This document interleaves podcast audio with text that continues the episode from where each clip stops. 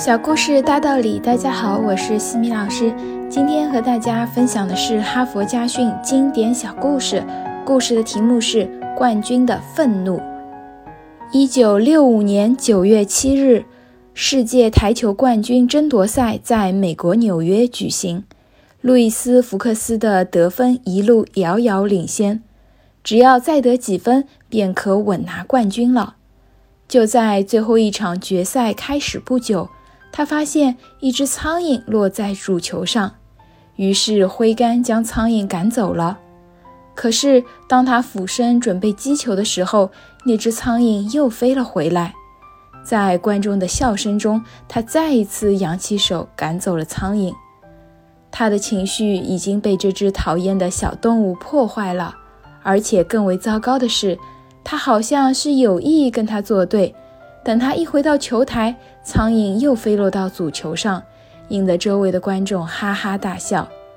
路易斯·福克斯的心境恶劣到了极点，终于失去了理智，愤怒地用球杆去击打苍蝇。不幸，球杆碰到了主球，裁判判他击球，因此他失去了一轮机会。路易斯·福克斯方寸大乱，接着连连失利。而他的对手约翰·迪瑞则越战越勇，一步步赶上并超过了他，最后夺走了冠军金牌。第二天早晨，人们在河里发现了路易斯·福克斯的尸体，他因为无法接受这样的结果而投河自杀了。一只小小的苍蝇竟然击倒了所向无敌的世界冠军，这是一件不该发生的事情。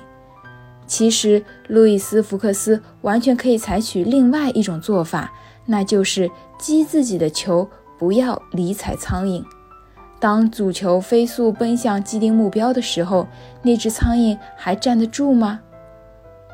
老虎自视是森林之王，有一天觅食时遇到了一只飞来飞去的牛虻，老虎生气地喝道：“不要在我眼皮底下打扰我，否则我就吃掉你。”嘻嘻，只要你够得着，就来吃呀！